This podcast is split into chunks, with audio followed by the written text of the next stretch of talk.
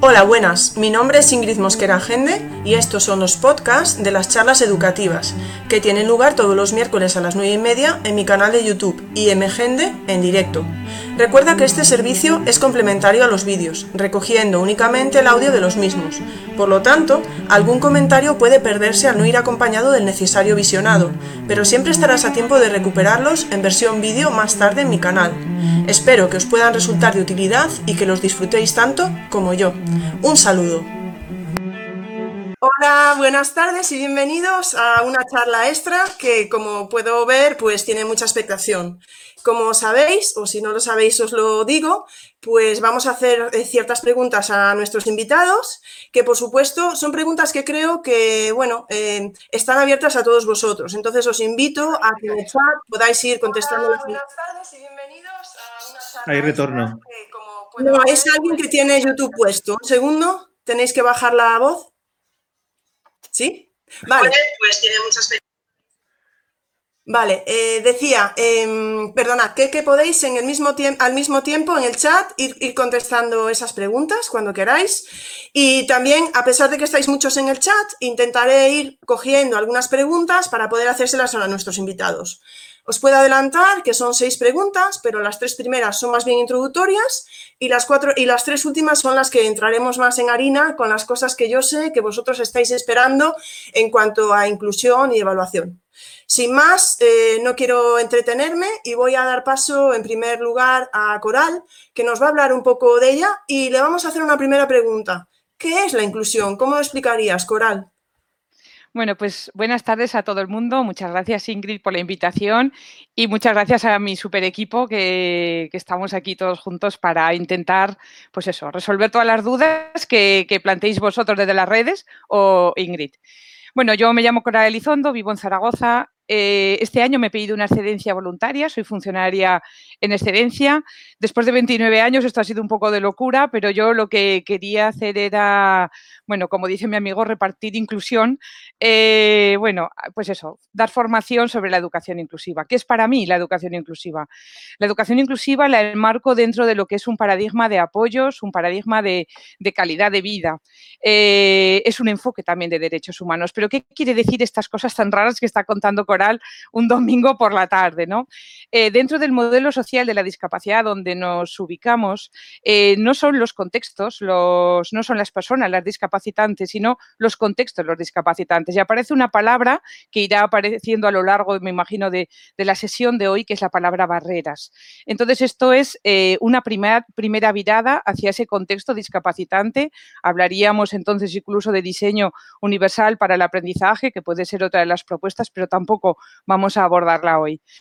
Eh, en, este, en este modelo, el foco de atención, por supuesto que está en, las, en este contexto discapacitante, pero sobre todo en esa persona, en esa persona que tiene fortalezas, igual que tiene debilidades, que tiene necesidades, esa persona a la que yo tengo que, que conocer, recuperando entonces la concepción humanista de la educación y, por supuesto, ofreciéndole los apoyos y los ajustes necesarios para mejorar su calidad de vida.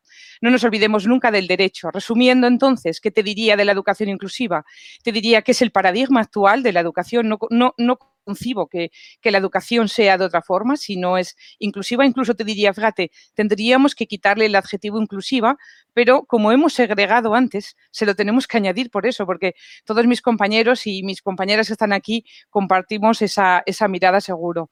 Es una educación transformadora que tiene que eliminar las barreras y no olvidemos que una de las barreras es nuestra metodología en el aula. Es una educación centrada en la persona, es una educación, es verdad que se centra en los más vulnerables, pero es una educación para todos y con todos.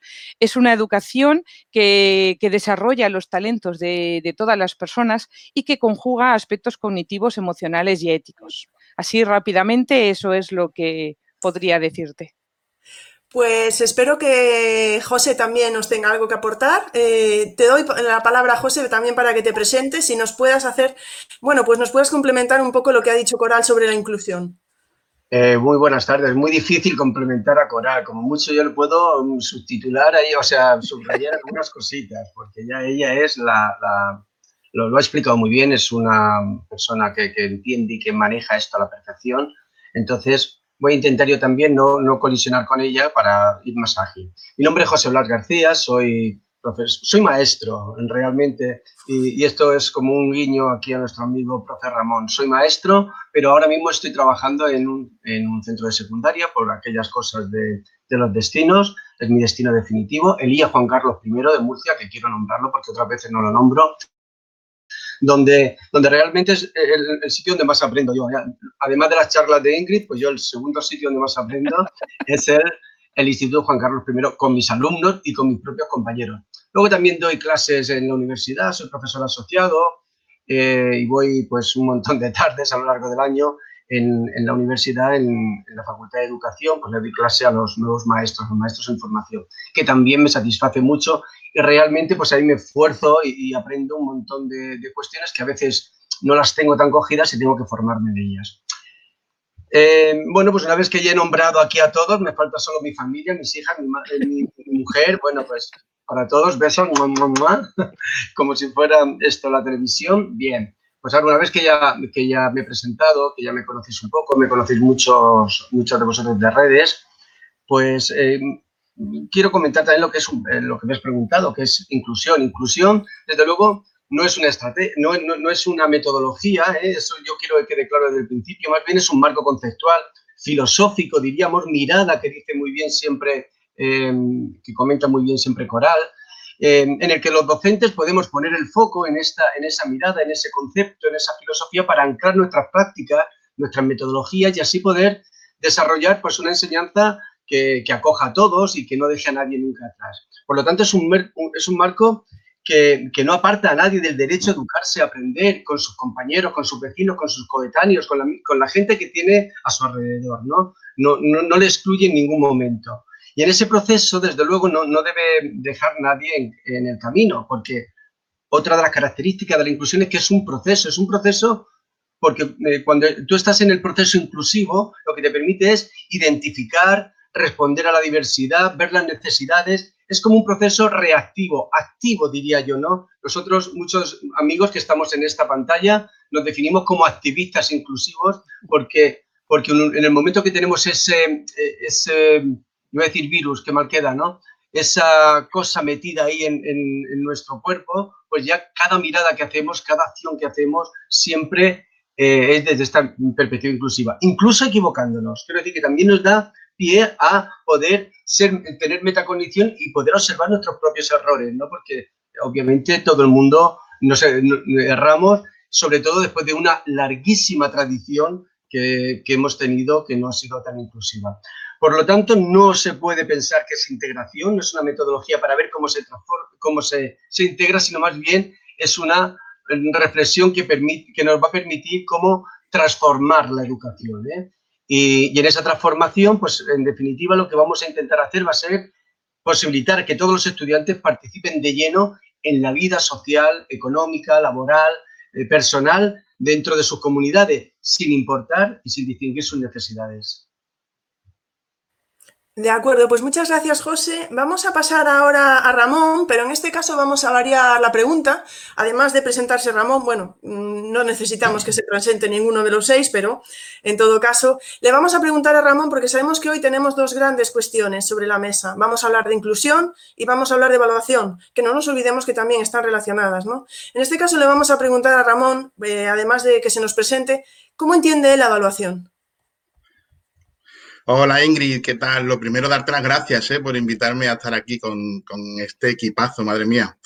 Y lo segundo, me lo vas a permitir también, un abrazo muy grande a todo el que nos esté viendo y mucho ánimo en estos días duros y difíciles y complejos que nos está tocando vivir. Así que un abrazo grande para todos. Eh, soy Ramón, eh, Ramón Rodríguez, el profe Ramón. Eh, y bueno, definirme eh, de momento es fácil porque soy maestro y es lo que me llena, es lo que lo que me enamoró eh, profesionalmente y es a lo que me dedico, a ser maestro y a disfrutar en el aula con, con, mis enanos.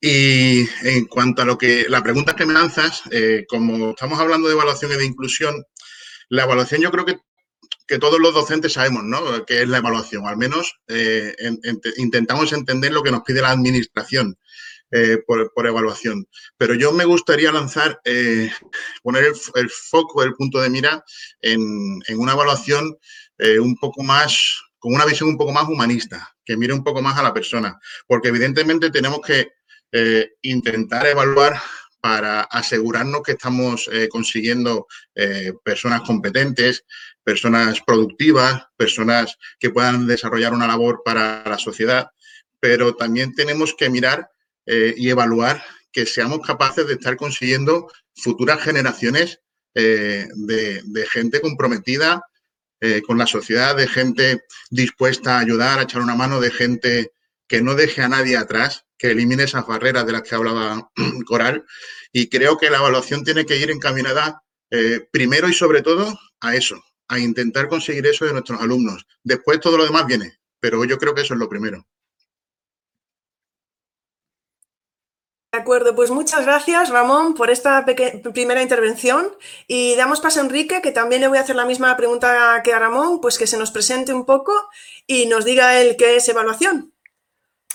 Buenas tardes, eh, soy Enrique Guerrero, Quique para, para lo que es la, gente normal de, redes y, eso. Y primero darte las gracias Ingrid, darle las gracias a todo el equipazo que tengo aquí a mi, a mi lado. Y eh, yo quisiera más o menos eh, comenzar, me vaya a decir lo mismo, eh, muchas veces me lo dicen en, redes y eso, y dice, ya viene aquí el niño la calificación. Yo sí, distingo entre lo que es evaluación y lo que es calificación. Me lo distingo, pero de todas, todas. Después ya a lo mejor complementamos un poco lo que es el, el tema. Para mí la evaluación es algo muy, digamos, simple, pero a la vez complejo es saber cómo está cada uno de nuestros alumnos en cada uno de los momentos en que lo tengamos nosotros.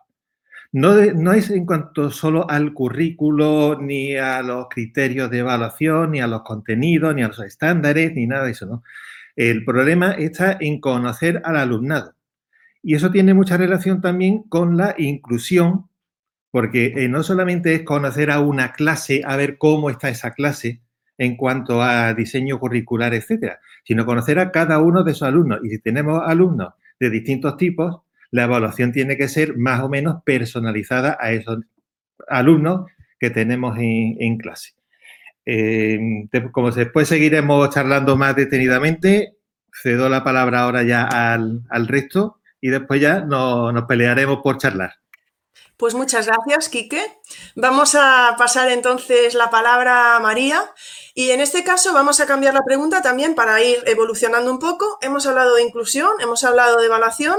Vamos a preguntarle ahora a María eh, cómo se conjuga normalmente, ya no estoy hablando de este momento, ¿no? sino normalmente cómo se conjuga, eh, como estaba hablando un poco Quique, la inclusión con la evaluación.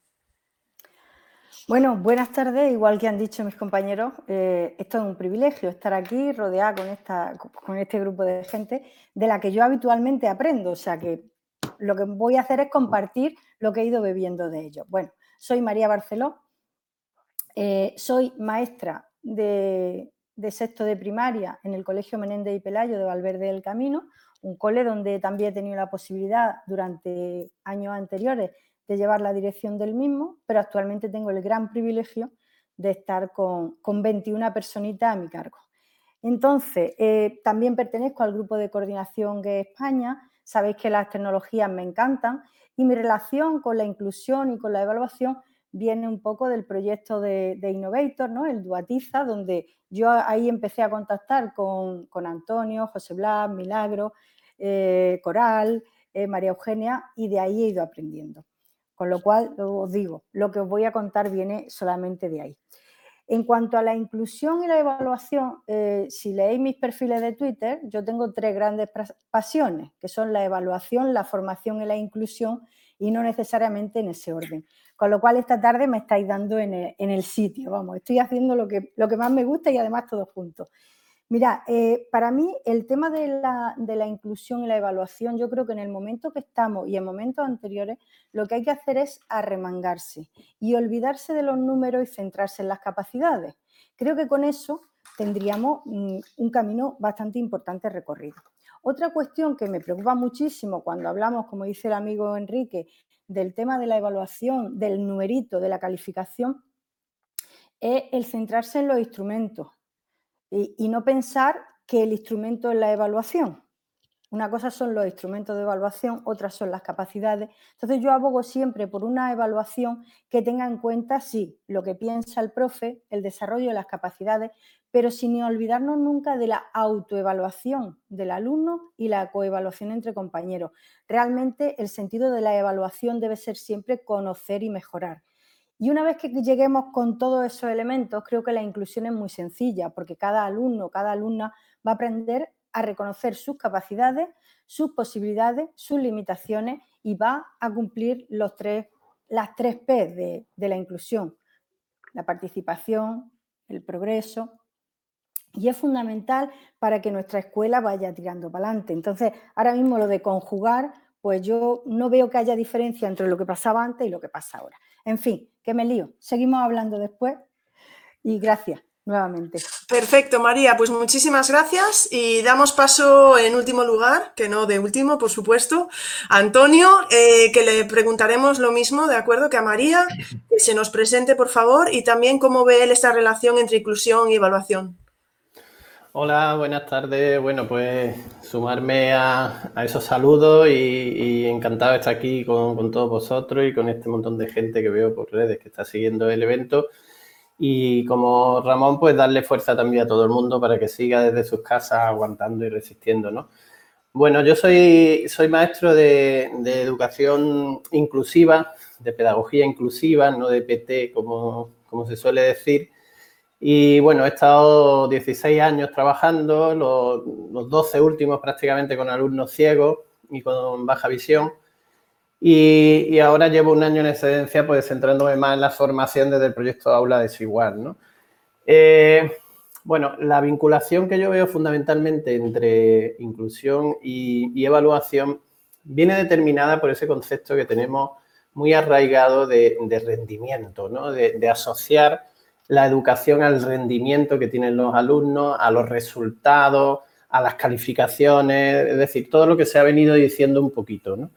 Eh, coincido mucho en ese matiz que ha dicho eh, María, que yo creo que es fundamental, y yo siempre hago hincapié en esto, en que reflexionemos sobre esto, y es en la forma en la que nosotros confundimos en muchas ocasiones, los docentes, confundimos el objetivo de la evaluación, o sea, qué es lo que realmente yo quiero evaluar cuando se produce un aprendizaje, lo confundimos con el medio que utilizo para evaluarlo.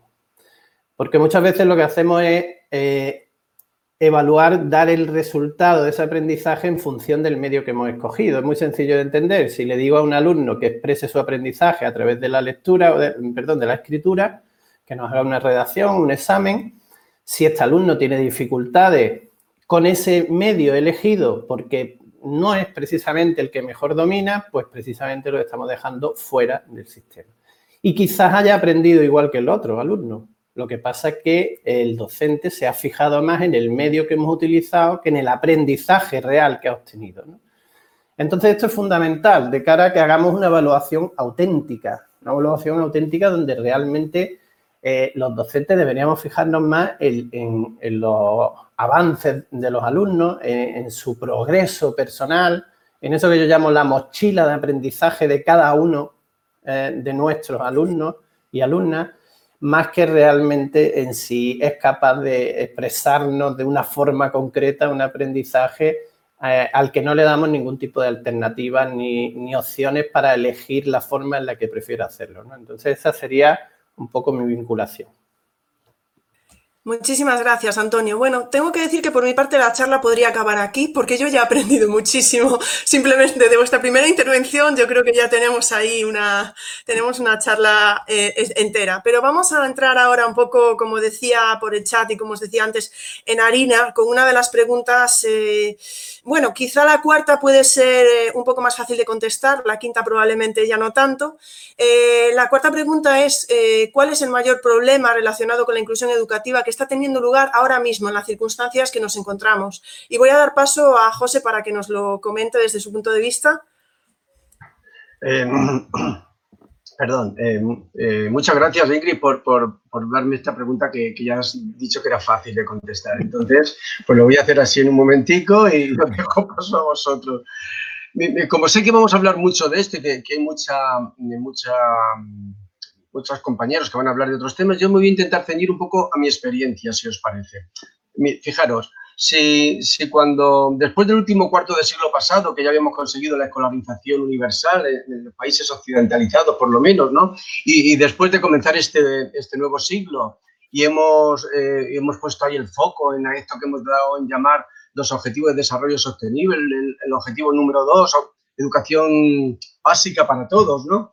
En los países seguramente menos desfavorecidos del planeta, pues cuando, ya eso creíamos que lo teníamos superado y que, ya estamos en, otra pantalla, ¿no? como se suele decir ahora, pues llega esta crisis sanitaria y nos vuelve a poner un poco en, un lugar eh, problemático, en un lugar para reflexionar, para pensar, porque vuelve a abrir una brecha, vuelve a establecer una distancia grande entre unos y otros, que es, ese, que es lo que facilita ese acceso universal a la, a la educación. En estos momentos de, de confinamiento, del, la emergencia sanitaria que estamos viviendo, hay indudablemente muchos alumnos y alumnas que se están viendo mm, excluidos, unos incluso más excluidos que otros, que además coincide con ser las personas más vulnerables. ¿eh? Obviamente aquellos que cuentan con menos oportunidades, con menos apoyos familiares, con menos recursos y, eso, desde luego, es algo que tenemos que, revisar porque, insisto, cuando ya habíamos conseguido el acceso universal de, todo, de todos los ciudadanos, nos encontramos con que ahora, espero que por breve tiempo, volvemos, volvemos otra vez a dejarlos fuera del sistema. Porque, porque los deja el propio sistema. El sistema no le ofrece la posibilidad de esa enseñanza para todos, no le ofrece... en un momento le puede ofrecer el espacio aula, el espacio edificio, que era el lugar donde podían ir. Pero es que ahora le tendría que estar ofreciendo otro espacio aula, ese espacio virtual y el acceso, las puertas abiertas para ese espacio virtual, porque si no, no estamos dando esa, ese acceso universal, ¿no? Entonces creo que ese es un elemento que tenemos que eh, pararnos a pensar, creo que va a ser muy difícil resolver en este momento, pero desde luego que es algo que tenemos que tenerlo muy, muy previsto porque ojalá no llegue ninguna otra emergencia sanitaria ni de ningún otro tipo, pero mucho me temo que a lo mejor este tipo de situaciones tendremos que empezar a conjugarlas en la, vida cotidiana, ¿no? Bien, dicho esto, y, obviamente poniendo el foco en, esa, en, el, problema en los más vulnerables, que, que han sido, siguen siendo y son los excluidos, en mi caso, los alumnos con menos recursos son a los que estoy llamando uno por uno telefónicamente, a los que sus padres tienen, tienen teléfono. Yo tengo 150 alumnos en secundaria y, de los 150 alumnos, más de una veintena no han accedido, no han, no, han comunicado conmigo a lo largo de, estos, de estas semanas y he tenido que ir tirando de ellos con todos los recursos que tenemos, los compañeros del Departamento de Orientación, eh, yo mismo accediendo a los teléfonos personales de la familia para poder hablar y poder ver cómo es la solución que le damos a eso. Y encontramos difíciles soluciones, ya, ya os lo adelanto. Del resto, del, del resto de los alumnos, ¿cuál es el, el, mayor, el mayor problema de inclusión que yo estoy encontrando? Pues fijaros, parece, de, las tres pautas, voy a fijar, voy a poner el símil con el DUA, ¿no? De las de los tres principios universales, el de acceso, que ya he, visto, ya, he comentado el problema que, que habría, y, luego ya el, de, el, acceso como para obtener informa para ofrecer múltiples formas de, de, información, de acceso a la información, pues ese lo estamos superando muy bien. Tenemos un montón de herramientas que nos han llegado además de manera masiva ahora en, estos, en estas tres semanas, con el que creo que estamos solucionándolo perfectamente. O bastante bien, vamos. El que quiera hacerlo lo puede hacer. Pero hay dos elementos, unos que ya ha hecho incidencia Antonio, que yo creo que es el de la expresión, el, de, que los alumnos puedan contar las cosas que han aprendido. Y ahí también tenemos que hacer un esfuerzo grande en ofrecerle múltiples formas de expresión. Y luego hay uno que es el de la motivación. Pero la motivación fija, centrada especialmente en las dificultades que tienen muchísimos alumnos. Fijaros que ya, estoy, que ya me he dejado a ese 20 eh, o 30% de alumnos mm, que son los, los que tienen dificultades generales por ámbito social y demás, bueno, pues del resto hay muchos alumnos que tienen dificultades de autorregulación. Me ha sorprendido de una manera increíble como muchos alumnos estaban también fuera de la inclusión educativa en estos días porque son incapaces de regular de, monitorizar, de evaluar, de planificar su aprendizaje. Y creo que ahí tenemos que poner un, un esfuerzo ímprobo en las próximas semanas, que aún vamos a estar en esta situación de, educación confinada. Eh, tenemos que hacer un esfuerzo mayúsculo para conseguir ayudarles en esa planificación educativa, en darles unas pautas para que puedan de verdad seguir, para que puedan eh, eh, hacer metacognición de cómo son los procesos que están aprendiendo, porque ahora ya no está el profesor en el aula diciéndole, Pepito, abre, abre el cuaderno, sigue por este, por este lugar, haz, haz este trabajo, reúnete con tu compañero para hacer aquello otro. Ya no está el profesor ahí encima, ni podemos delegar en los padres que estén haciendo esa labor, que es una labor decente. Por lo tanto, tenemos que encontrar la forma para que esa manera de desarrollar, de ayudarles a seguir desarrollando las funciones ejecutivas que le facilitan esa autorregulación a todo el alumnado, aquellos que no las tienen desarrolladas, pues por una cuestión de maduración personal, o aquellos que no las tienen desarrolladas por otras cuestiones, tenemos que eh, asegurar que esa parte de la, de la educación se la estamos dando para realmente llegar a una inclusión plena. Y como sé que van a comentar otros aspectos los compañeros, pues yo me centro solo en este para no gastar más tiempo. De acuerdo, muchas gracias, José. Doy paso a Coral también para que nos diga, nos hable del mismo tema.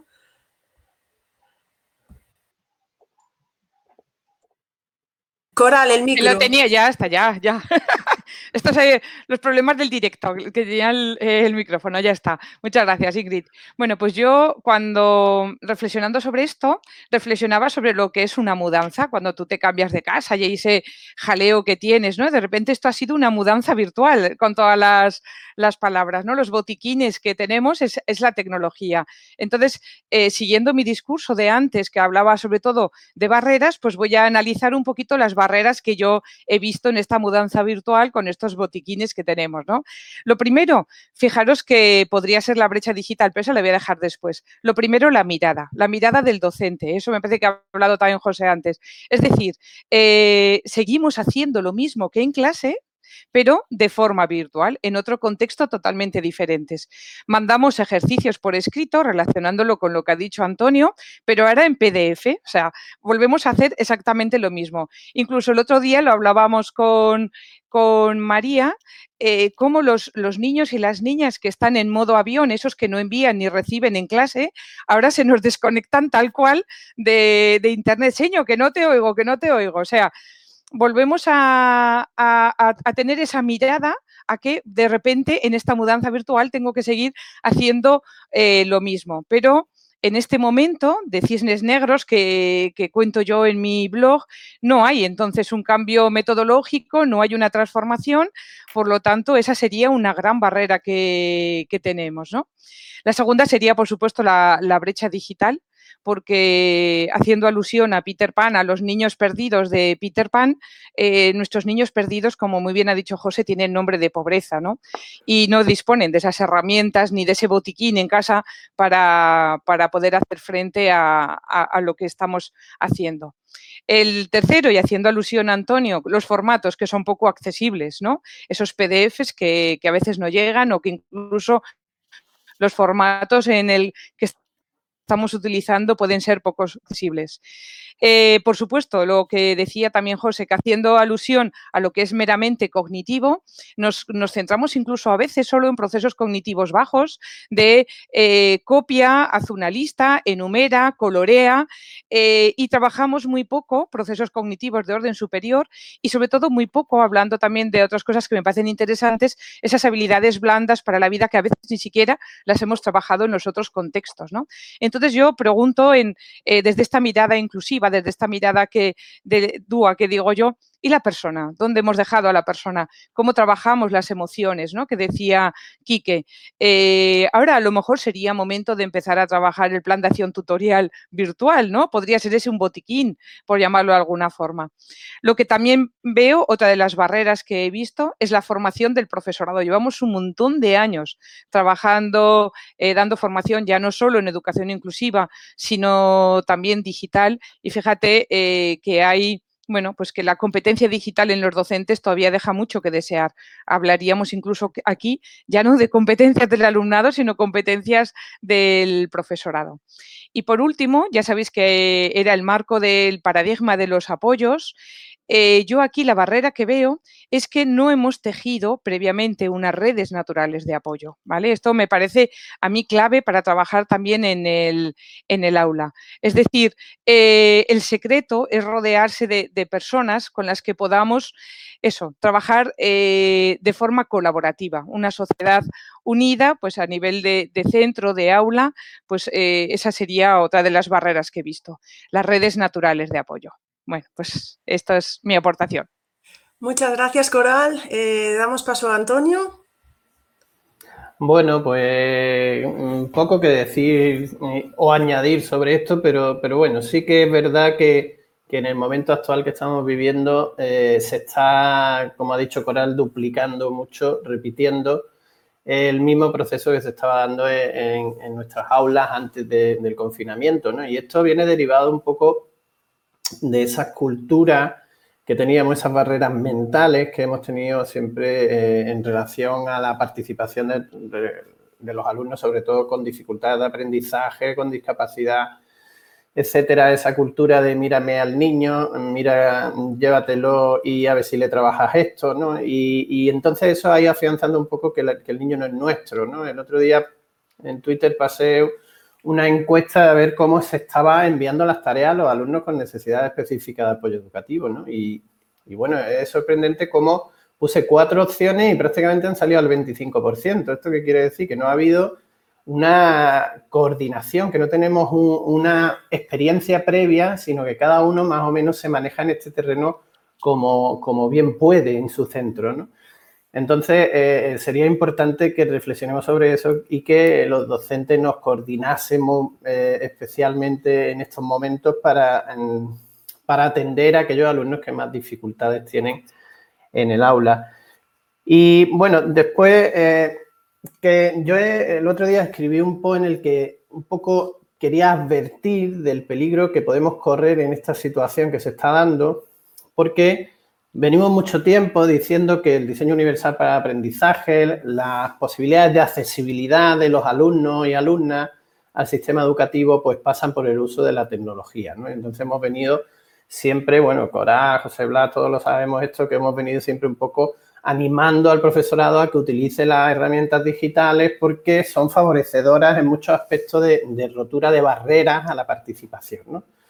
Eh, ¿Y qué es lo que quiero advertir? Pues que ahora que no nos ha quedado más remedio, no nos ha quedado más remedio con esta situación que ponernos las pilas, que acceder a esa tecnología digital que tanto hemos eh, querido y llamado, pues si, si no eh, tomamos conciencia de que la tecnología digital por sí misma también puede ser una barrera para muchos alumnos, si no ofrecemos otro modelo de alternativa, otras soluciones, incluso puede que sean peor todavía, porque eh, la tecnología depende de los casos, si no se utiliza bien, puede dejar fuera a más alumnos. Por ejemplo, yo lo hablo con, conocimiento de causa cuando he estado, trabajando con alumnos ciegos y vino el boom de las pizarras digitales, etcétera, que todo era un entorno visual y precisamente a mis alumnos los dejaba fuera totalmente.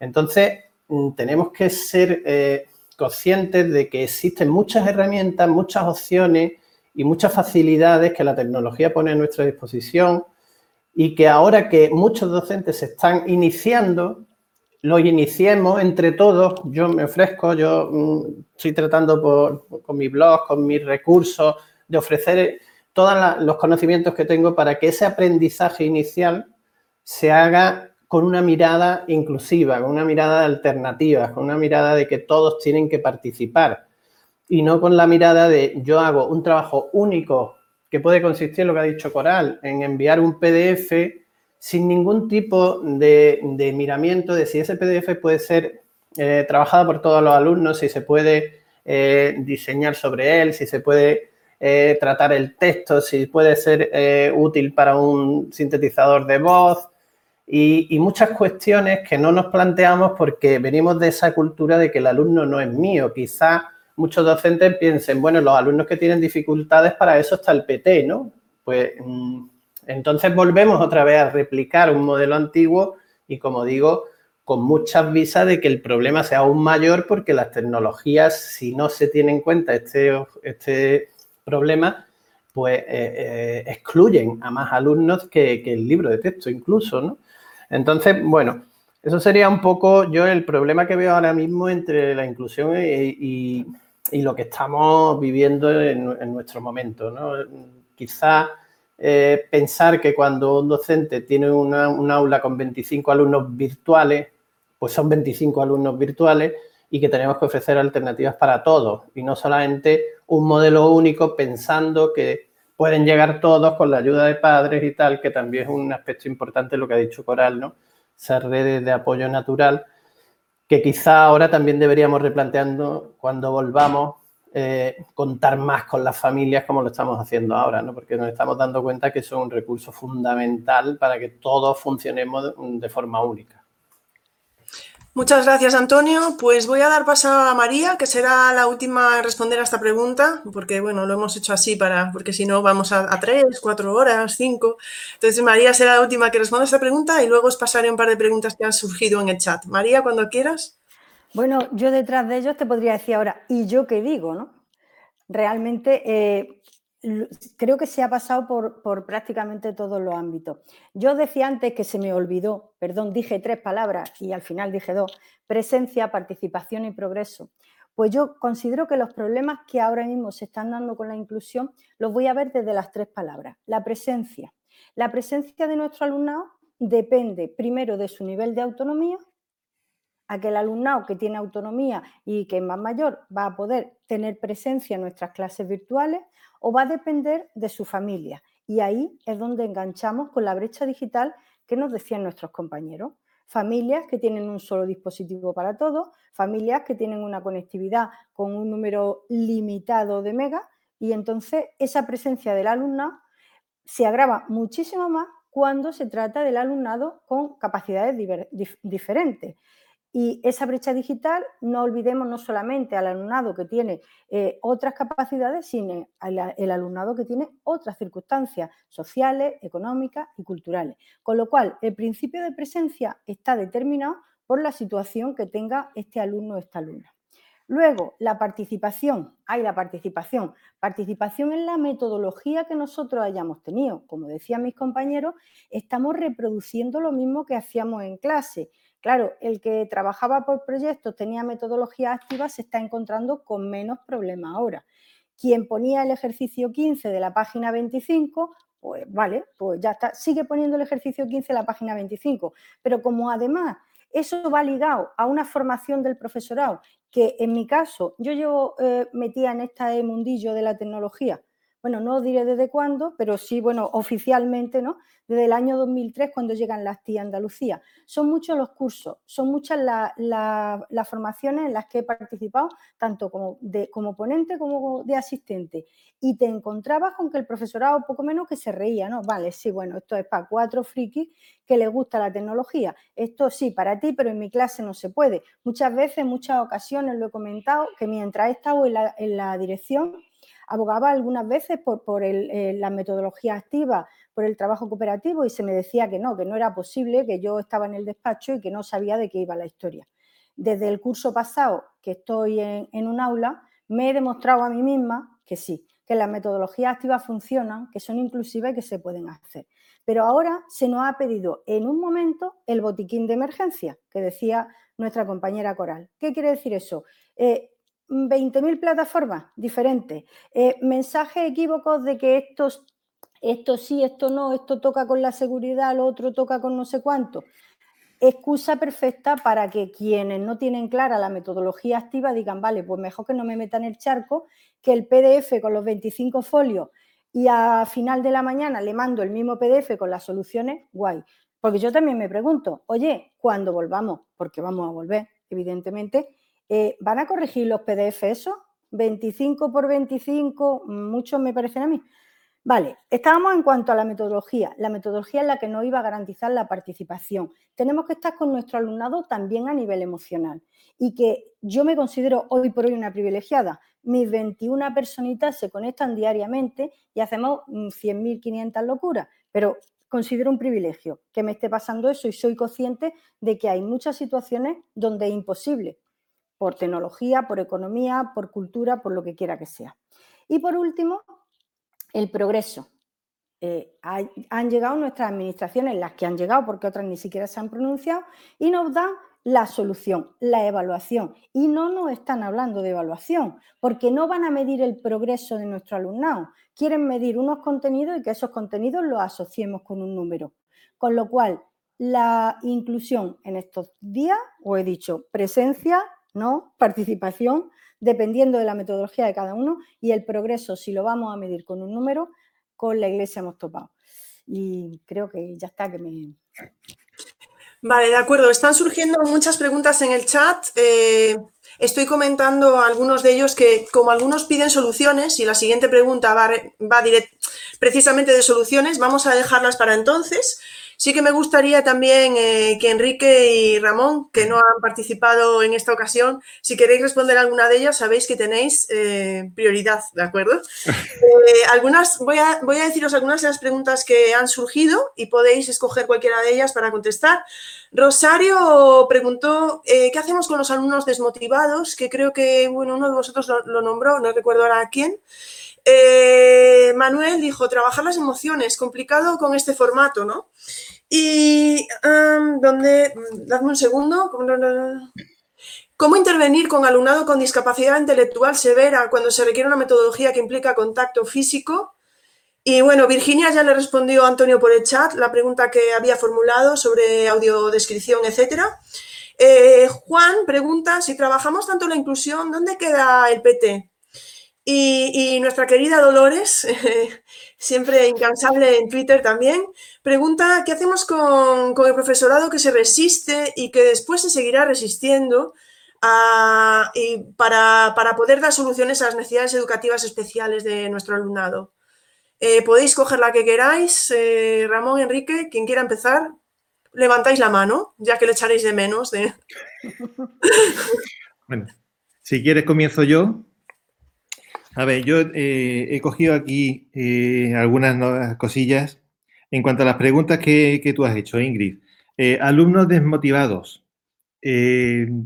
no sé, pero a mí me da la sensación de que cuando estamos pensando en alumnos desmotivados, no es que el alumno esté desmotivado, sino que nosotros no conseguimos cogerle el punto de motivación a ese alumno evidentemente, si yo mando, eh, como dice María, eh, o, todos, eh, un PDF con actividad número 3 de la página 25, mañana envío otro PDF con la actividad 5 de la página 42, pasado envío otro PDF con, vamos a ver, yo al quinto día y soy yo, mm, no voy a decir dónde mandaría el PDF porque me resulta feo en una videoconferencia con, con esta gente, pero vamos, un niño de 8, 9, 10, 12, 15 años, esté en el curso que esté, hacer cinco veces a la semana las mismas cosas, a mí me resultaría no solamente desmotivador, sino que es que me sería imposible, sería agobiante, sería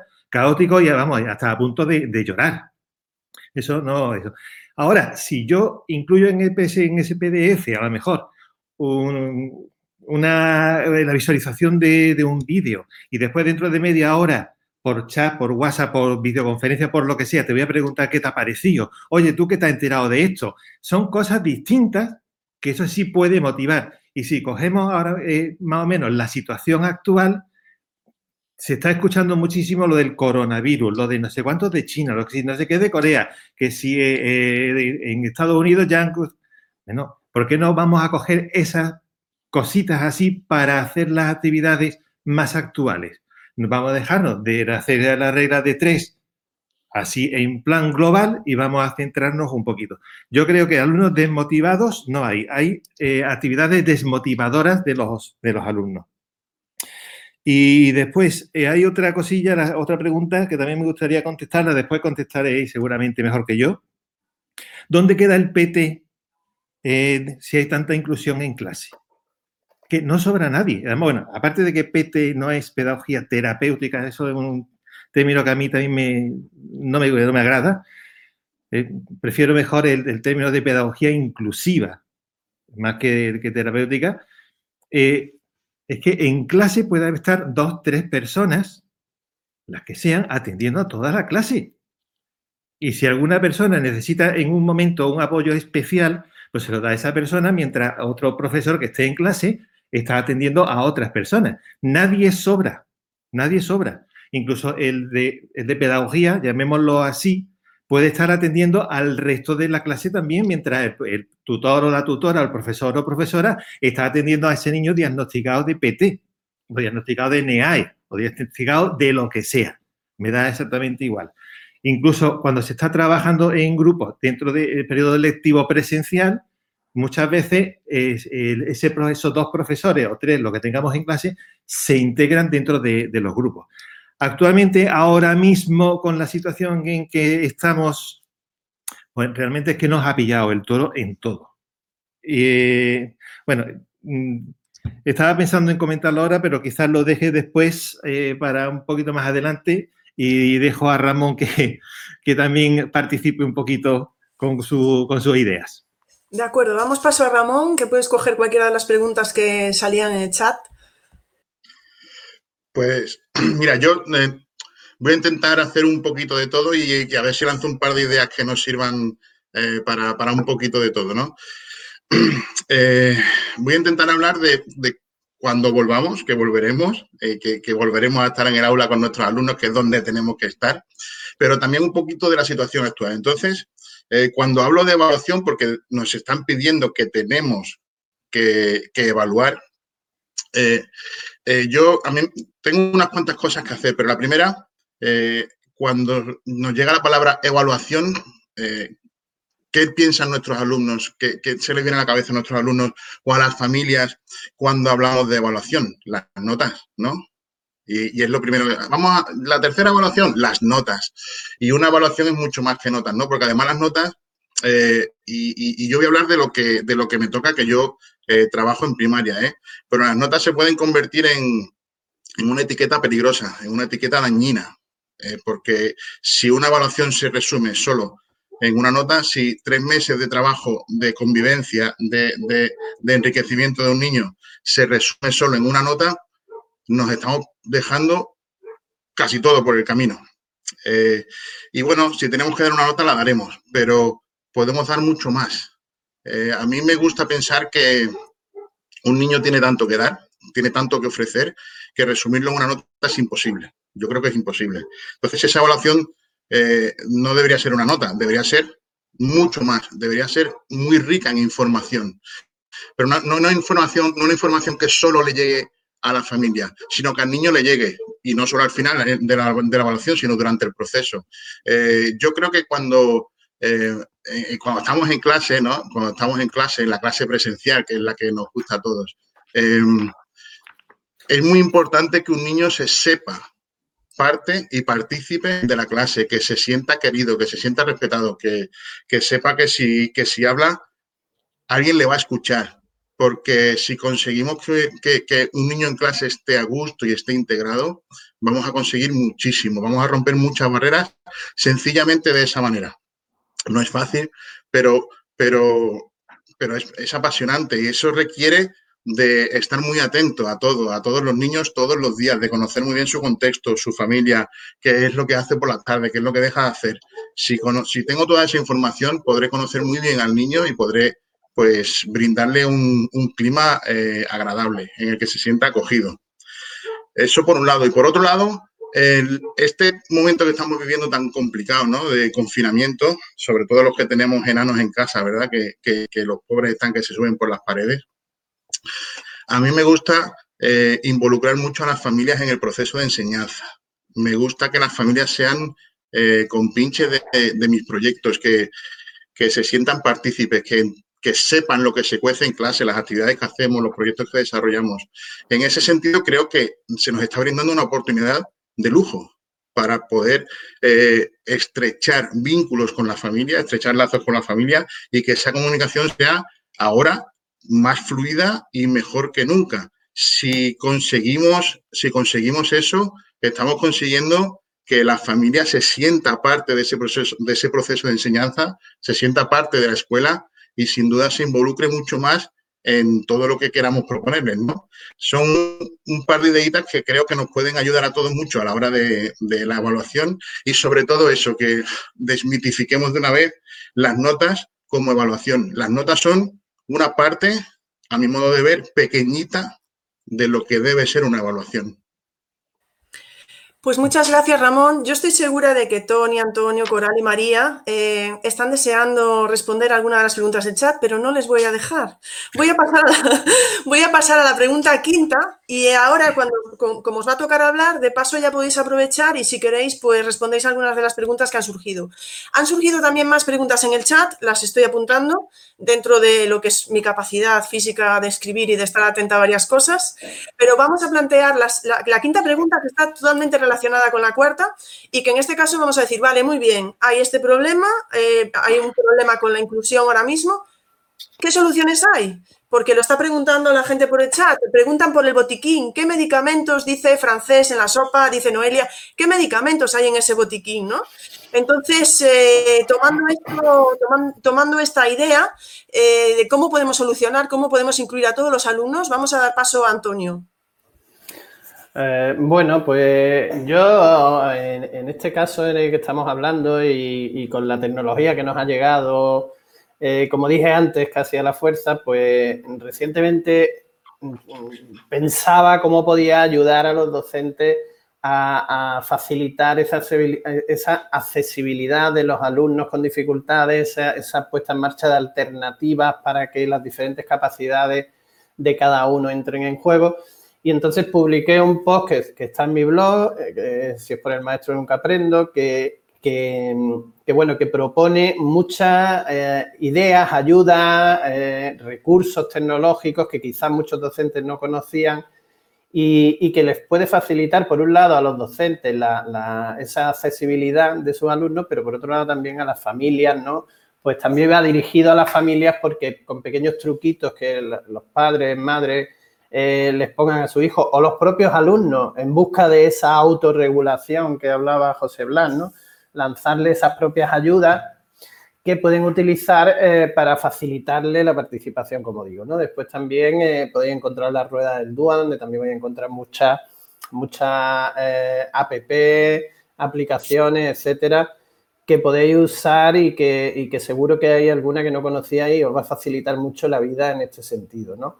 No obstante, yo, a mí me gusta también deciros eh, que hay muchos alumnos, como decía José Blas, que, que, tienen problemas en las funciones ejecutivas a la hora de plantear, organizar cómo tienen que responder a las tareas sin la ayuda de un docente que esté delante y que muchas veces eh, ese papel lo están ejerciendo los padres que no son docentes, no lo olvidemos, ¿no? Entonces, ellos hacen lo que buenamente pueden y enviar una tarea en la que no se explican los pasos que se tienen que seguir para conseguirla, en la que no se da una guía, una secuencia concreta, un organizador gráfico que ayuda a estos alumnos a ir eh, cumpliendo mm, fases de la tarea hasta que consigan alcanzarlo, una rúbrica eh, adecuada al, al, al conocimiento, a la comprensión de todos los alumnos sea fácilmente comprensible por ellos, pues les va a ayudar mucho a, saber qué es lo que nosotros como docentes, que no estamos físicamente allí, esperamos con la tarea que le estamos mandando. También, en muchas ocasiones, yo lo estoy viviendo en mí mismo, pues eh, facilitarle a los padres, sobre todo a los niños más pequeños, cuál es el objetivo de la tarea. Porque muchas veces le decimos, venga, los niños tienen que hacer esto, esto y esto y los padres no saben por qué, ni tienen por qué saberlo porque no son docentes, como digo, y entonces pierden el objetivo final de qué es lo que se busca con, esa tarea y quizá esa pérdida de objetivos se convierte muchas veces en competitividad de a ver quién después hace el trabajo más bonito y tal, y terminan casi muchas veces haciéndolo ellos mismos, ¿no? Por eso tenemos muchos padres que ya están diciendo, oye, por favor, mm, no más tareas, ¿no? Entonces, eh, pues facilitar esos objetivos, ese, que podría ir muy bien dentro de esa rúbrica, ¿no? Comprensible por todo. Pero sí quería decir también que, que, bueno, que hay un aspecto que es fundamental, que para hacer todo esto que estoy diciendo, es un periodo ahora en el que la formación docente tendría que tener un impulso muy fuerte, muy fuerte porque precisamente estamos en horas en las que eh, podemos aprovechar momentos para formarnos precisamente en cómo utilizar estas estrategias docentes, eh, estas herramientas digitales. Por ejemplo, estaban diciendo ahí que cómo se motivan a los alumnos, que con, un, eh, con una tarea, con un PDF es difícil de hacerlo, que solamente no hay otro remedio que enviarle fichas.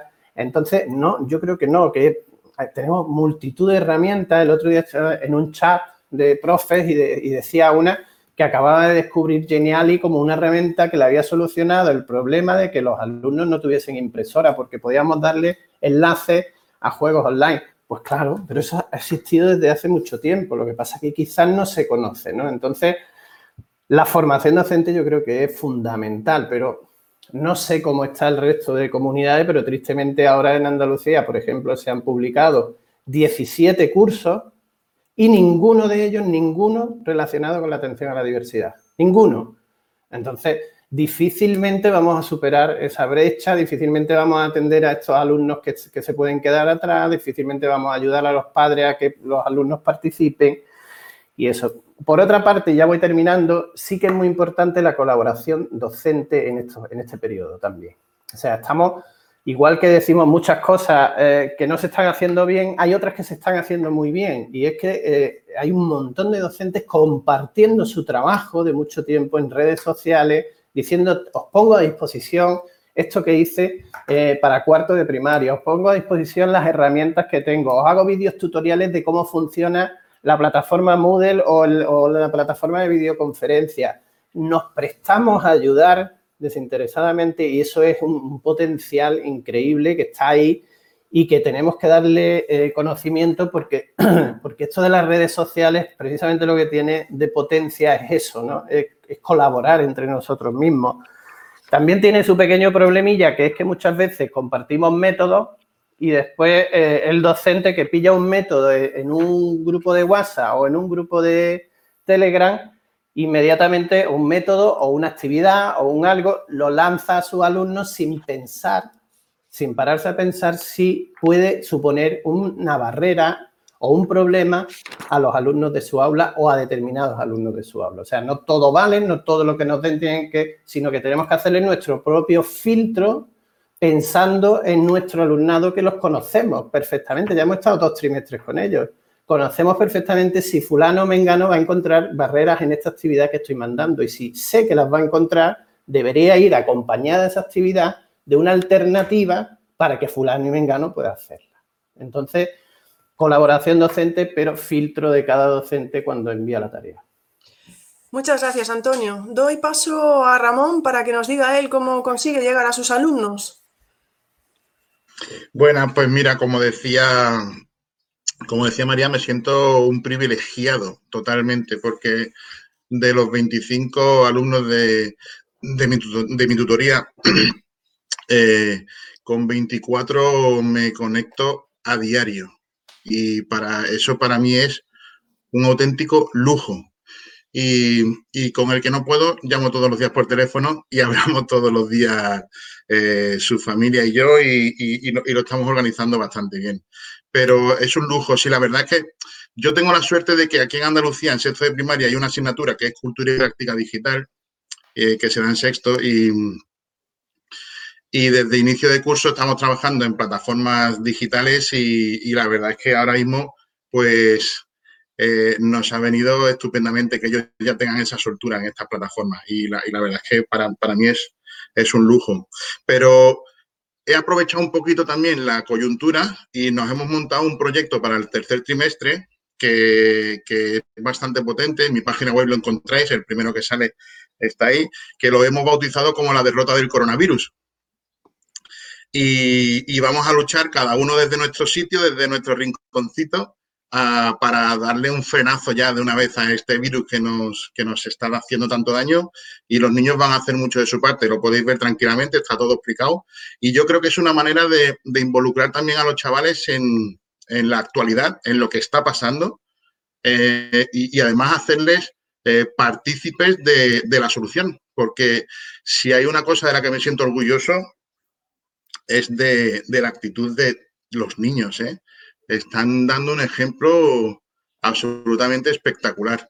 Y, entonces, bueno, hacerlos partícipes del momento que estamos viviendo y hacerles eh, entender que ellos son parte importante de la solución, pues me parece maravilloso. Y si, y si en un proyectito que hemos montado se puede hacer eso, pues es una forma de, de darle una vuelta de tuerca ¿no? a esta situación que estamos viviendo. Muchas gracias, Ramón. Eh, doy paso a Enrique. Vale, eh, vamos a ver. Mm, bueno, eh, antes mm, se me olvidó presentarme. yo ahora mismo estoy jubilado, pero resulta que como en casa somos matrimonio pedagógico, es como si no estuviera jubilado. Así que todo lo que se nos va ocurriendo en la familia, pues lo vamos haciendo. Mi pareja lo hace en clase y después me dice los resultados, las críticas y todas las cosillas así.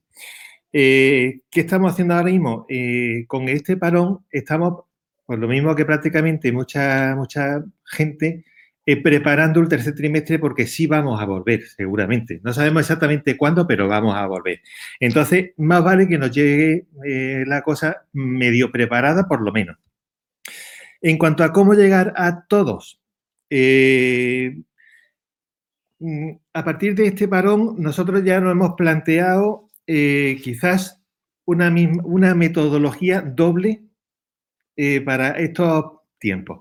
Es decir, eh, hay que cambiar un poquito las cosas. Dentro de nuestro pensamiento presencial, habría que preparar al alumnado para dos tipos de metodología. Uno que sea metodología presencial, que la podemos hacer mediante grupos cooperativos, cosas, actividades que se lleven presencialmente, pero también mm, tendríamos que estar planteando actividades de tipo personal que favorezcan la, eh, bueno, la autodeterminación propia para el aprendizaje. Entonces, en nuestra programación habría que ir metiendo esas dos cosas eh, en cuanto al diseño de las actividades que vayamos a hacer en clase. Y eso lo estamos relacionando mucho Supongo que a vosotros os sonará eh, lo de la taxonomía de Bloom, de, dichosa esta que hay por, ahí. Eh, pues es una taxonomía que es muy útil, sobre todo cuando ha dicho Coral que eh, estamos haciendo solamente niveles básicos, bajos, y nos estamos olvidando de tirar hacia arriba en las actividades, pues es una, una taxonomía que sí nos puede ayudar a la hora del planteamiento de las actividades. Además, ese planteamiento de actividades, si lo hacemos mediante la taxonomía de, Bloom, nos puede dar paso a lo que es mm, reconocer y apoyar los distintos niveles, no solamente cognitivos, sino afectivos y de desarrollo de capacidades que tengan nuestros alumnos si yo planteo actividades de distinto grado taxonómico, estoy recuperando a distintos alumnos o alumnas en clase que puedan ir haciendo o desarrollando ese tipo de, actividades. Esa es una forma de incluir a todo el, alumnado dentro de lo que es el propio diseño curricular de, de la clase. No sé qué os parece, pero es una idea por la que nosotros estamos apostando y avanzando actualmente. Muchas gracias, Enrique. Doy paso a Coral. Bueno, pues muchas gracias. Bueno, ya, a mí me pasa como María antes, ya pocas cosas tengo que, decir. Quería, antes de empezar, contestar a la pregunta, una de las preguntas que habías dicho en el previamente, que era el tema de las emociones, porque yo insisto, ya sabéis siempre en eso, en aspectos cognitivos, emocionales y esa mirada ética nuestra, ¿no? De los docentes. Eh, bueno, yo cuando hablaba del plan de, acción tutorial pensaba en, este es el reto que os lanzo, ¿de qué forma podrías hacer tú un plan de acción tutorial. Desde luego, María y, el profe Ramón nos han dado la clave. Ellos tienen la suerte, pues, y, es verdad, de, ver la cara de sus alumnos y sus alumnas todos los días, ¿no? Pero es que ellos también se ven, es que necesitan verse los, niños, ¿verdad? Que, más allá, a lo mejor, de en esos momentos hablar de, de contenido curricular, hay momentos de ¿qué tal estás? de saludo, o sea, de una asamblea, podría ser, ¿no? Una asamblea virtual, a eso me refería. Y, luego Lola, Lola Urbano, hablaba de que en un mismo cole, pues eh, unos están haciendo un, un, los dos están trabajando con aprendizaje basado en proyectos, digamos que es una metodología totalmente inclusiva, pero mientras que un profe, un docente, lo hace con lápiz y papel, o sea, bueno, vamos a decir con PDFs para imprimir o algo así, ponía, los otros lo están haciendo de forma digital. Yo aquí no me puedo meter, eh, Lola, porque es que tal vez ese docente no se sienta capaz de, no tenga la competencia digital suficiente, ¿sabes? Entonces, por eso yo antes hablaba del tema de la formación. Y bueno, ya me paso a, explicar un poquito cómo lo podemos solucionar. Yo, sobre todo, creo que, tenemos que dar eh, un fuerte aplauso a todos los docentes de España. Es una pena que no salgamos o que nos lo demos nosotros mismos a las 8 también, porque es encomiable la labor, ¿no? O sea, yo creo que sí, de verdad, porque docentes que a lo mejor no tenían esa competencia digital, lo que decían mis compañeros, eh, hay mucha gente altruista que en las redes ha compartido un montón de cosas, hay gente que se está poniendo al día, hay cursos en otras comunidades que se están preparando, o sea, que de, verdad eh, yo sé el esfuerzo de, todas las personas. ¿no? Em, entonces, bueno, eh, yo lo que, lo que había pensado para solucionarlo es, eh, como, como, sé que Ingrid se le nota en el acento que es, que es gallega, pues he dicho, le voy a contestar con una pregunta. ¿Cómo podemos desarrollar el potencial intelectual y humano en este mundo VICA? ¿no? Porque realmente estamos en un mundo volátil, incierto, complejo y ambiguo, y ahora más que nunca, más que nunca. Bueno, pues mi solución es más que para ahora, porque yo ya sabía que mis compañeros os iban a dar unas propuestas maravillosas, pero que si no, luego podemos seguir hablando. Yo creo que son para cuando volvamos, porque es que esto es clave, porque si seguimos haciendo lo mismo, no vamos a transformar absolutamente nada, ¿no? Tenemos que pensar en nuevos ecosistemas de aprendizaje. El profe Ramón ya estaba trabajando en esa línea, así que me resulta eh, súper maravilloso, ¿no? Con competencias digitales para docentes, para alumnado, para familias, para abuelos. Yo a mi madre también le enseño ahora eh, competencia digital, ¿no? Eh, estoy leyendo un libro que me, me, gusta mucho de un italiano que se llama Nucci Ordine, que habla de la utilidad de lo inútil. Eh, entonces, los, saberes que no son mm, beneficiosos, que no tienen beneficios, se consideraban como inútiles y ahí estaban todos los saberes humanistas. ¿no? Eh, y mm, fundamentalmente se les margina de, los programas escolares. Fijaros que ahora estos saberes, el arte, el dibujo, la música, ¿no? Son los que, las competencias que más nos están eh, haciendo reforzar. Yo soy maestra, he estado un montón de años de maestra, de directora también, como María, eh, pero estudié psicología, me presenté a las oposiciones y ahora estoy de orientadora, de orientadora educativa. Entonces, el cerebro que cura es un cerebro que, tiene que trabajar las emociones y que tiene que trabajar el arte. Eh, precisamente yo visibilizaría eh, eso, la utilidad de lo inútil, ¿no? Nunca mejor dicho con ese título. Y aquí nos tendríamos que ir a cuestionarnos en replantear el currículo, ¿no? El otro día con María hablábamos, ¿verdad, María? De ese currículo en espiral que, que continuamente, bueno, pues repite, repite continuamente. Eh, ¿Y cómo sería? ¿Cómo podríamos rediseñar eh, la escuela en este mundo VICA? Lo tenemos que ver como una oportunidad y un desafío. Yo, para mí, creo que hay que aprender también de esto, ¿no? para transformar precisamente la educación, como nos dice la educación inclusiva, para ir más allá de la homogenización de ese estudiante promedio al que dirigimos la, enseñanza. Y que esto ha estado hablando eh, muy bien antes algo Antonio. Entonces, se necesitan espacios y tiempos para que los docentes podamos reflexionar, pero también cambiar esos espacios y esos tiempos en el aula para poder implementar y llevar a cabo pues, metodologías que así lo requieran y crear unos contextos más flexibles y enriquecidos para todo el alumnado. Eh, yo lo resumiría en una palabra, tenemos que hackear el disco duro del sistema educativo, ¿no?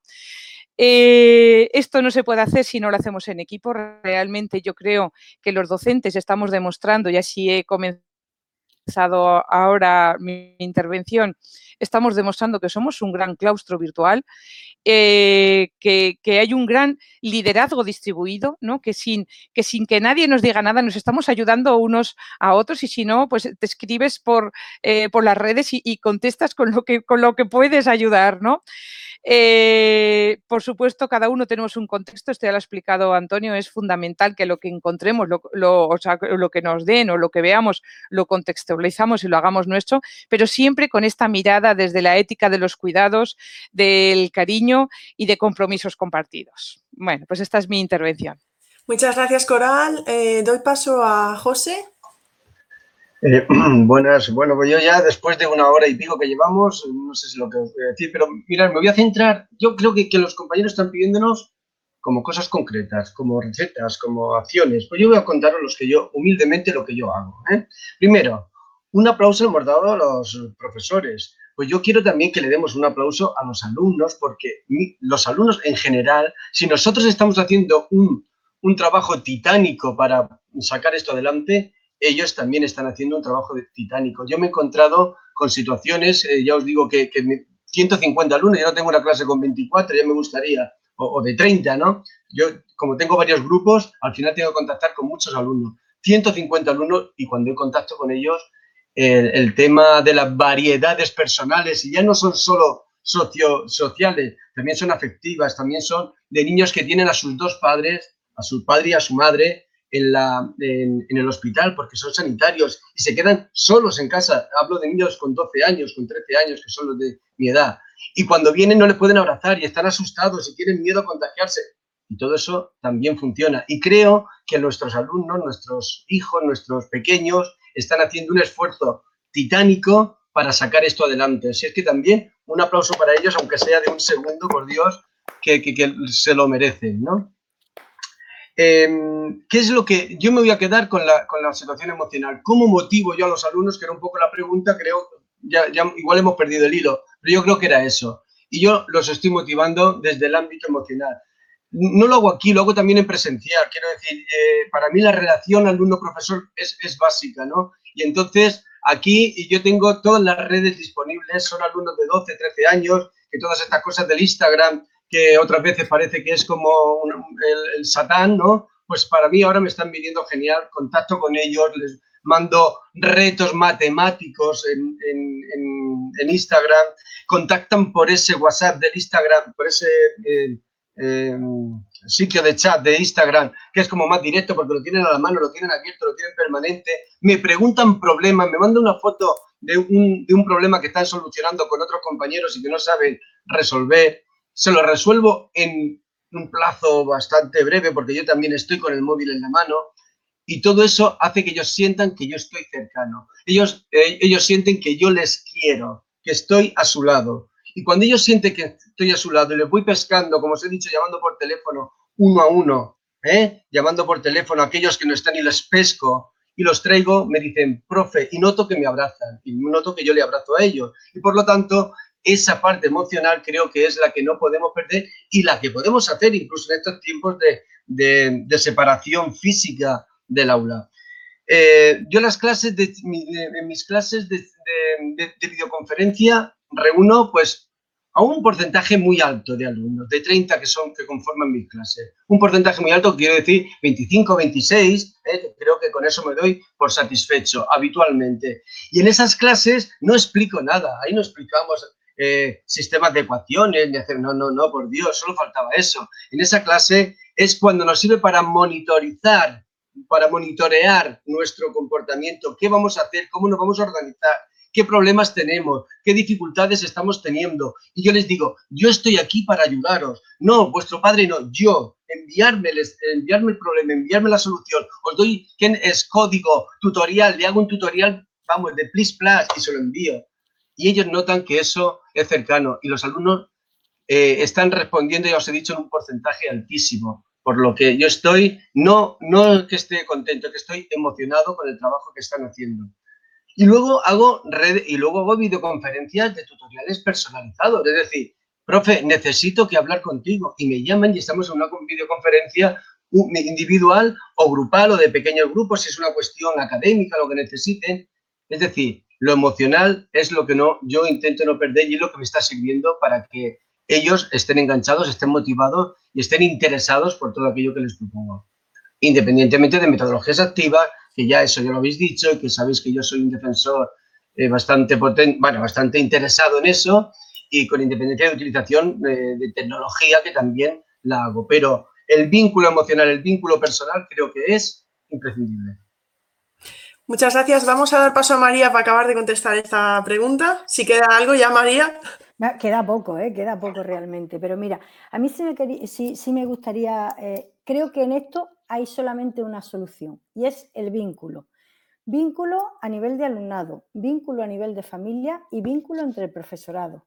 Profesorado que no está acostumbrado, ya lo decía antes en el chat, a trabajar en equipo. Eh, somos muchas islas y cada isla con su propio ego. Es el momento de empezar a trabajar en cooperativo, porque se está viendo en las redes. Eh, la gente de redes, automáticamente lo que nos decía Antonio, yo he hecho, yo tengo, te lo ofrezco, te lo doy y estamos aprendiendo todos de todo. Pensad por un momento si en la vida real, que yo llamo real, no en la presencial, no hubiéramos podido juntar un domingo por la tarde las personas que estamos aquí, que en el chat creo ver hace un momento que había 325 personas. ¿Vale? ¿Vosotros pensáis que en la vida real no íbamos a juntar y un domingo por la tarde? Nada, para nada. Sin embargo, ¿qué estamos haciendo? A nivel de profesorado, creo que hay que aprovechar la oportunidad que nos está brindando esta crisis. Y esta crisis hace que eh, estemos formándonos. Eh, no sé cómo no se le ocurre a nuestras instituciones, en lugar de sacar un catálogo de cursos, obligarnos a hacer tal o cual cosa de una plataforma, fomentar el que nos formemos entre iguales, que hay un potencial entre, entre los docentes exagerado que podemos aprovechar y transmitir y que ahora no hay fronteras, no hay barreras y no tenemos horario. Es verdad que nos estamos quejando que estamos haciendo unos días maratonianos, pero si lo estamos haciendo es porque queremos y nos apetece estar conectados. Entonces yo lo que sí propongo es que a cada, a cada protesta una propuesta vamos a proponer cosas, vamos a mejorar la educación y no vamos a estar anclados en la queja, porque yo me quedo, y para terminar y no hacer esto más largo y dar oportunidad al resto, me quedo con la, carta que Antonio Márquez le escribía esta mañana a su hija, diciéndole a Noah que tiene dos meses si realmente cuando volvamos va a cambiar algo porque creo que tenemos toda una esperanza enorme en cuando volvamos, cuando volvamos. ¿Vamos a ser capaces de aprender de lo que hemos tenido ahora o vamos a perpetuar y vamos a seguir haciendo lo mismo? Solo con la batallita para contar después, yo estuve en la crisis del coronavirus. Entonces yo me quedo, sinceramente, hoy mi reflexión, yo me quedo con la carta que Antonio le escribió esta mañana a Noah y que si alguien no la ha leído, creo que debe de leerla. Y nada más. Muchas gracias, María. Bueno, vamos a hacer una cosa. Como hay tantísimas preguntas, las voy a lanzar al aire antes de pasar a la sexta que tiene que ver con evaluación y así los compañeros pueden ir pensando en algunas de las respuestas. ¿Os parece? Entonces, yo voy a lanzar las preguntas del chat y para que podáis ir tomando nota o pensando, pero las dejamos para contestar al final. ¿Os parece? Eh, en el último turno, digamos voy a lanzar las preguntas una tras otra, apuntad las que queráis, porque si no ya vamos allá. Agustín, ¿cómo damos respuesta a ese alumnado frente a las TAC? Manuel, ¿qué tips nos darías para hacer las TAC una realidad aplicada a esta emergencia sanitaria? Eh, Carlos, ¿hay alguna base de datos de recursos por niveles para ofrecer alternativas para presentar la información a nuestro alumnado? Juan, ¿no estamos sobresaturados de no estamos sobresaturando de pantallas a nuestro alumnado? Paloma, ¿cómo coordinarse con los profesores para no anticipar, eh, para no, para anticipar, entiendo que es, eh, no sé qué ha pasado ahí con una cámara, ah, vale, para anticipar eh, lo que van a trabajar. Ismael, no sé si tenéis algún micro abierto y a lo mejor podéis cerrarlo. Ismael, necesidad, ¿qué son las necesidades educativas personales? Pedro, ¿Qué papel tiene el vínculo? Que creo que ya ha hablado María justo del vínculo. Eh, bueno, preguntaba Lola, que ya le respondió Coral, eh, entonces ya lo dejo ahí. Rafael y Clara preguntan cuáles son las, van a ser las claves para el regreso. Eh, Ismael, algo que también estaba hablando Ana María, ¿cambiará mucho en la escuela después de la pandemia? ¿Están los claustros preparados para cambiar? Y Irene, también en ese sentido, ¿cómo se motiva a un claustro anquilosado? Ingrid, otra Ingrid, que no soy yo, pregunta, eh, ¿qué diríais a los padres que dicen que no quieren que sus hijos estén con el ordenador haciendo cosas del cole? Ismael, a, a quienes nos gustan, perdonad, no entiendo mi letra ya, eh, ¿A quienes nos gusta, un poco una pregunta retórica de Ismael, ¿a quienes nos gusta que nos midan sin darnos soluciones y acompañamiento para crecer? Tatita, creo que era, perdonad si he apuntado mal el nombre. ¿Cómo es posible la interacción cuando tienes más de 120 alumnos? Y por último, Carlos, ¿cómo valoras que una consejería haya mandado una circular para mandar exámenes por carta como medida de inclusión? Vamos a dejar todas esas preguntas en el aire para que luego podáis responder pero antes de responder a estas preguntas, vamos a dar paso a la sexta pregunta, ¿vale? Apuntároslas por ahí. Antonio, que creo que levantabas la mano. Además, creo que había una que creo que va muy enfocada a ti mm, directamente, eh, desde mi punto de vista, ¿no? Pues, mm, entonces, bueno, si queréis ir respondiendo alguna cosa en el chat podéis hacerlo, pero luego os voy a dar paso. Pero vamos a, plantear la última pregunta ya, que era en relación a la evaluación, ¿qué propuestas eh, o soluciones daríais? También teniendo en cuenta las diferentes etapas, ¿no? Eh, sobre todo, pues a lo mejor podemos pensar final de etapa, eh, selectividad, ¿vale? Universidad, bueno, lo que vosotros por donde queréis llevarlo. Y en ese sentido voy a dar paso en primer lugar a Enrique.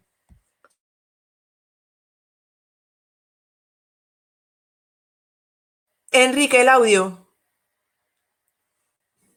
Perdón, como decía Coral, las cosas del directo. Estaba apuntando las preguntas y eso. Eh, bueno, a ver, como decía Ramón, eh, yo distingo bien, y lo mencioné antes también, lo que es evaluación y lo que es calificación.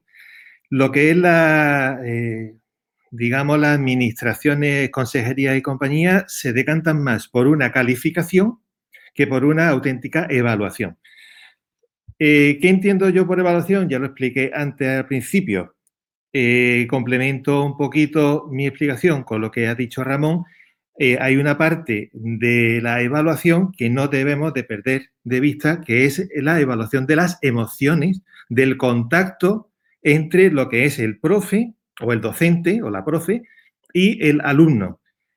O sea, el docente tiene perfectamente que saber si en algún momento eh, tiene que coger y darle un, abrazo o tocarle el hombro a un alumno porque es que se ha atascado en algo y no puede salir. Eso es una auténtica evaluación.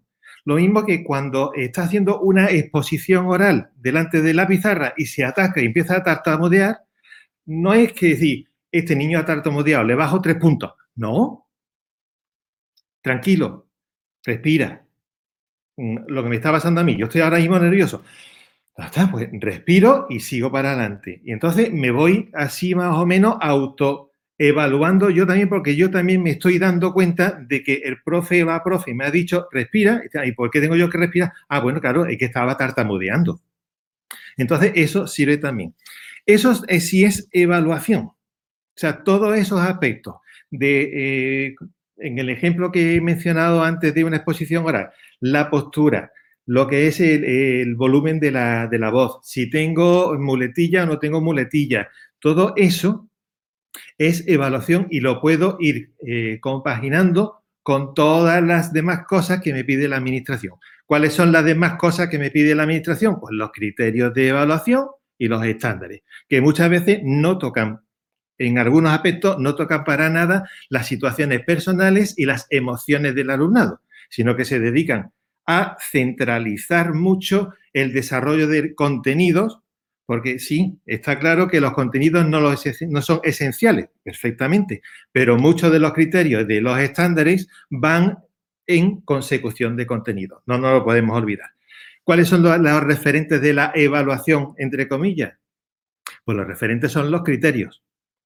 Entonces, ¿cómo unificamos las distintas eh, etapas? Pues es que en todas las etapas prácticamente hay criterios. Hay criterios establecidos para cada una de las etapas. Infantil tiene sus criterios, primaria tiene sus criterios, eh, formación profesional tiene sus criterios, además tiene unos criterios con una lista ya de, eh, digamos, una lista de cotejos realizadas, o sea, cada una. Eh, universidad, ahí ya no me meto yo porque ese campo lo desconozco por completo, pero vamos, supongo que también tendrá, si no tiene sus criterios de evaluación, que supongo que sí, tendrá sus eh, competencias asociadas a unos criterios. O sea, todas las etapas eh, enseñanza del régimen especial, música, por ejemplo, que más o menos también lo, lo manejo, también tiene sus criterios. O sea, todo. Y si en todas las normativas pone que los referentes de la evaluación son los criterios, pues vamos a hacerle caso a los criterios. ¿Qué podemos hacer con esos criterios? Y ya que se me pide más o menos un botiquín de urgencia, bueno, pues botiquín de urgencia, tanto para estos eh, tiempos como para lo que es cuando, cuando volvamos, tercera evaluación. Se ha nombrado por aquí la circular de la Junta de Andalucía, eh, que vamos, eh, yo ya hice un comentario a esa, esa circular, mm, que bueno, que está en mi blog, que, que, era que lo, que lo lea una circular que no me agrada en, en, absoluto y que he criticado, creo que, va, que bastante, con bastante fundamento. En, eh, no, ¿Cuál es el futuro? El futuro es que nosotros tenemos que tener como referentes los criterios. Ya eso he nombrado nada más que la circular de Andalucía. Vamos a ver si, si se vuelve a conectar. Bueno, seguimos teniendo 320 conectados antes, hace un momentito, o sea que espero, yo creo que no se han desesperado, no se han ido todavía. ¿eh? Voy a ver, ¿ha vuelto? Voy a preguntar. Sí, ya va, ya va. Ya estamos, ya está funcionando. Perfecto. No, no, le, no le dediquemos vale, más. Vale, perfecto, muy bien, muy bien, perfecto. Pues, Termino profe, entonces, Ramón, ¿cómo estamos? termino rápidamente lo mío. Vamos a terminarlo rápidamente todos. Qué bueno eres. Venga, pues termino. Eh, estaba diciendo de los criterios, basa- baso lo- la calificación en los criterios y eso lo hago mediante rúbrica o algo que a José le encanta mucho, que son las listas de cotejo. Es que no podías privarte de decirlo, lo sabía, lo sabía. Nada, eso mm, en otra ocasión ya explicaremos más detenidamente eh, esas dos técnicas de, de lo que es evaluación. Lo que sí eh, es que toda evaluación me tiene que llevar a un conocimiento del alumno, no solamente de la parte académica, sino de la parte emocional, y eh, enlazo con una de las preguntas que a lo mejor puede, después vais a poder contestar mejor lo de necesidades educativas personales. Alguien en el chat preguntó qué era eso. Pues son, en lugar de necesidades educativas, mm, de pedagogía terapéutica, no, es conocer lo que es la necesidad que tiene cada uno de los alumnos para darle aquello que le hace falta y darle el empujoncito para que salga de algún bache o de alguna situación que le sea más o menos problemática. Y dejo ya que otro, que otro siga, venga. De acuerdo, pues eh, lamento el problema que ha habido porque realmente a mí no me salía ningún tipo de problema como otras veces. Voy a dejar que termine Ramón de hablar de evaluación y luego ah, daremos eh, una última intervención a las cuatro personas que, que nos quedaban para cerrar la charla ya y que todos podamos ir a merendar, cenar, ¿vale? Vamos con ello. Fenomenal. Pues para rematar un poquito el tema de evaluación, porque Enrique lo ha dejado, lo ha dejado todo fenomenal, estoy- coincido con él plenamente.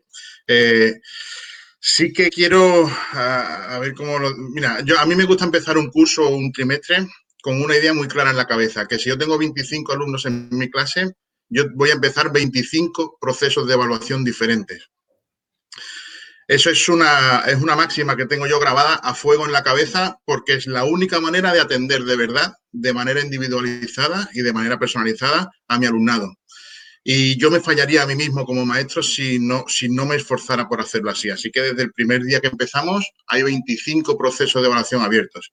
Eh, en ese proceso de evaluación, como comentaba antes, eh, evidentemente tengo que comprobar y verificar eh, la adquisición de, con- de contenidos, el, alcance de los objetivos que vamos proponiendo, el nivel de competencia, eh, pero, pero eso es una parte. Hay que, hay que valorarlo todo, absolutamente todo. Y los niños tienen tanto que ofrecer que, que tenemos que estar atentos a todo eso.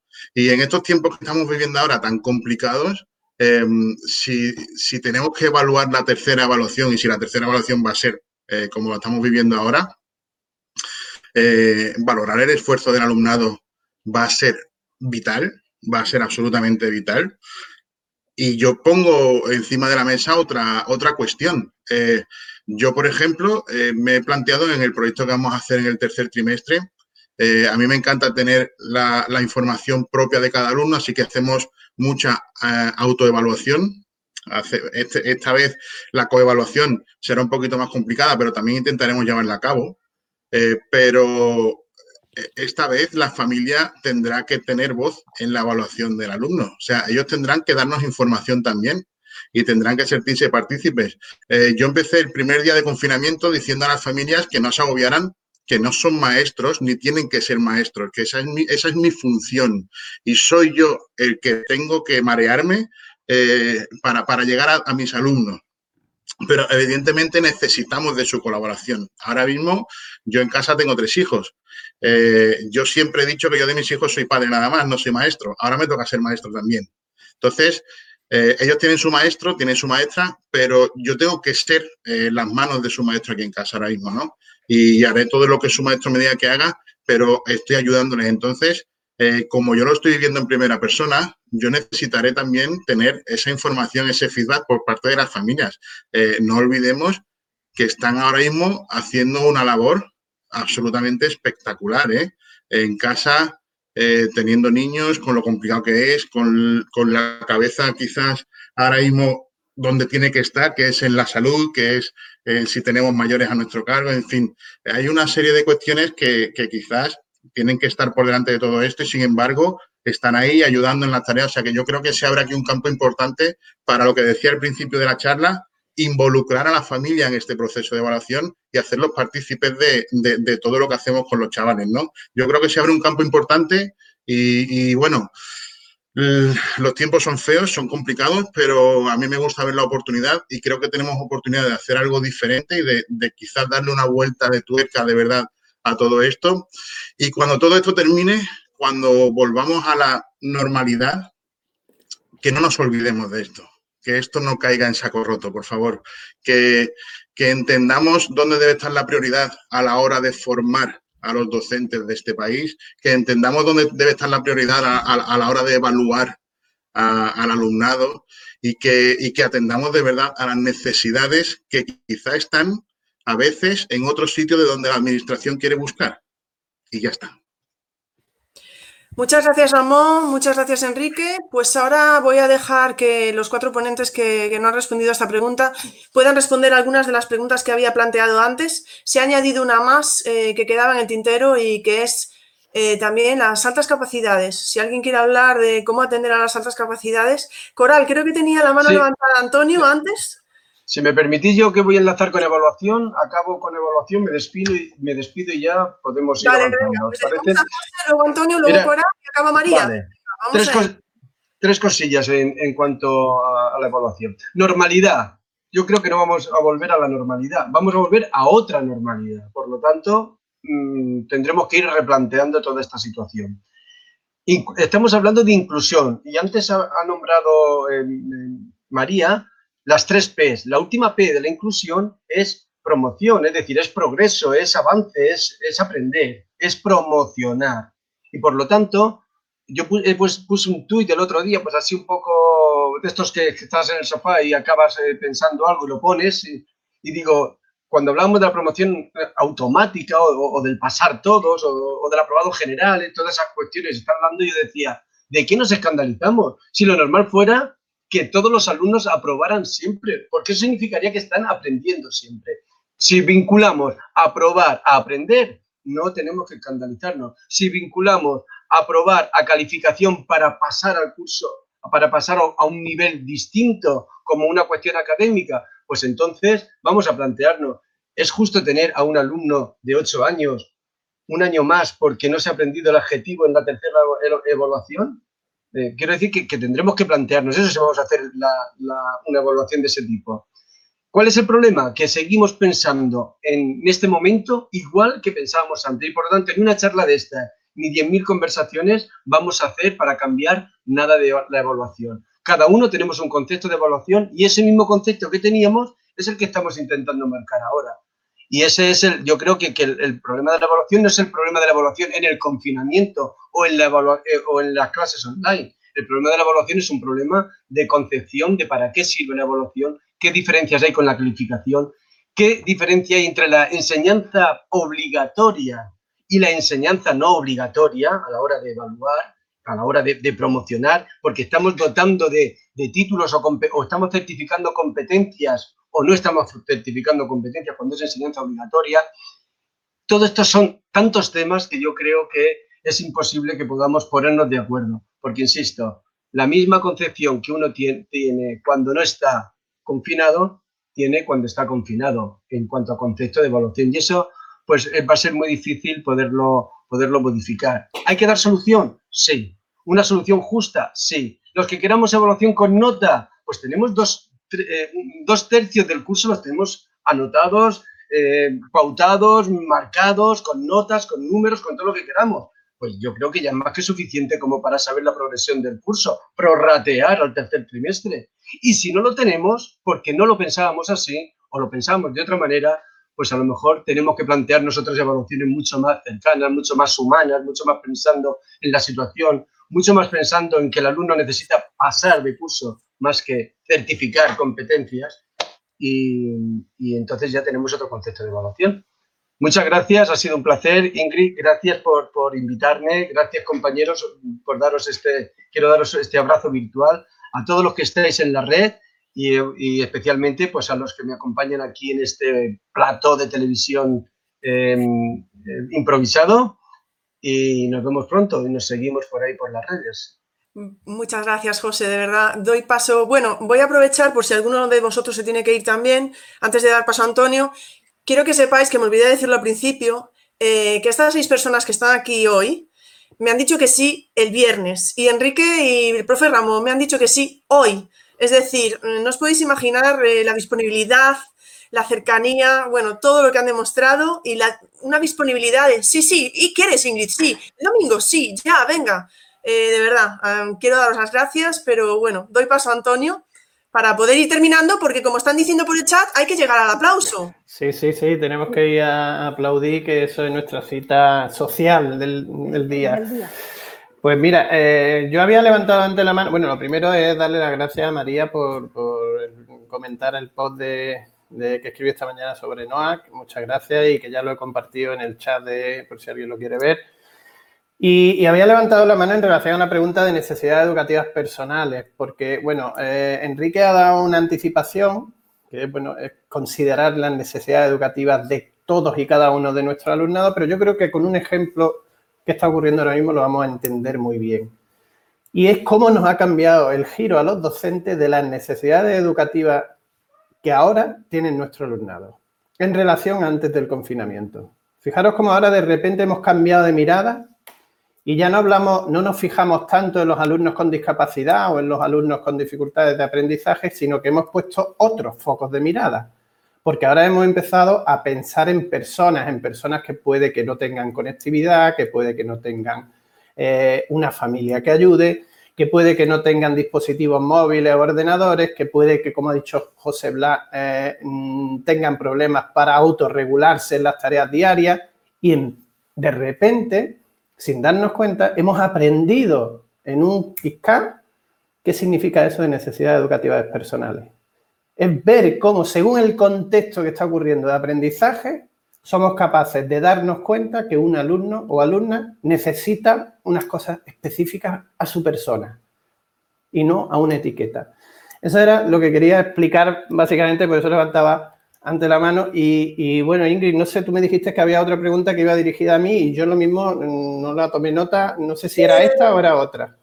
No, había, había una pregunta, pero bueno, ahora Ah, bueno, a lo mejor, pero a lo mejor hasta lo quieres comentar por, por el chat. Vale. Porque había una pregunta de Carlos que decía si hay una base de datos de recursos por niveles para ofrecer alternativas para presentar la, información a nuestro alumnado. Yo creo que quizá tú puedas... Eh, sí, bueno, ya la he compartido en el chat, es ah, básico, ahí podéis encontrar cosillas.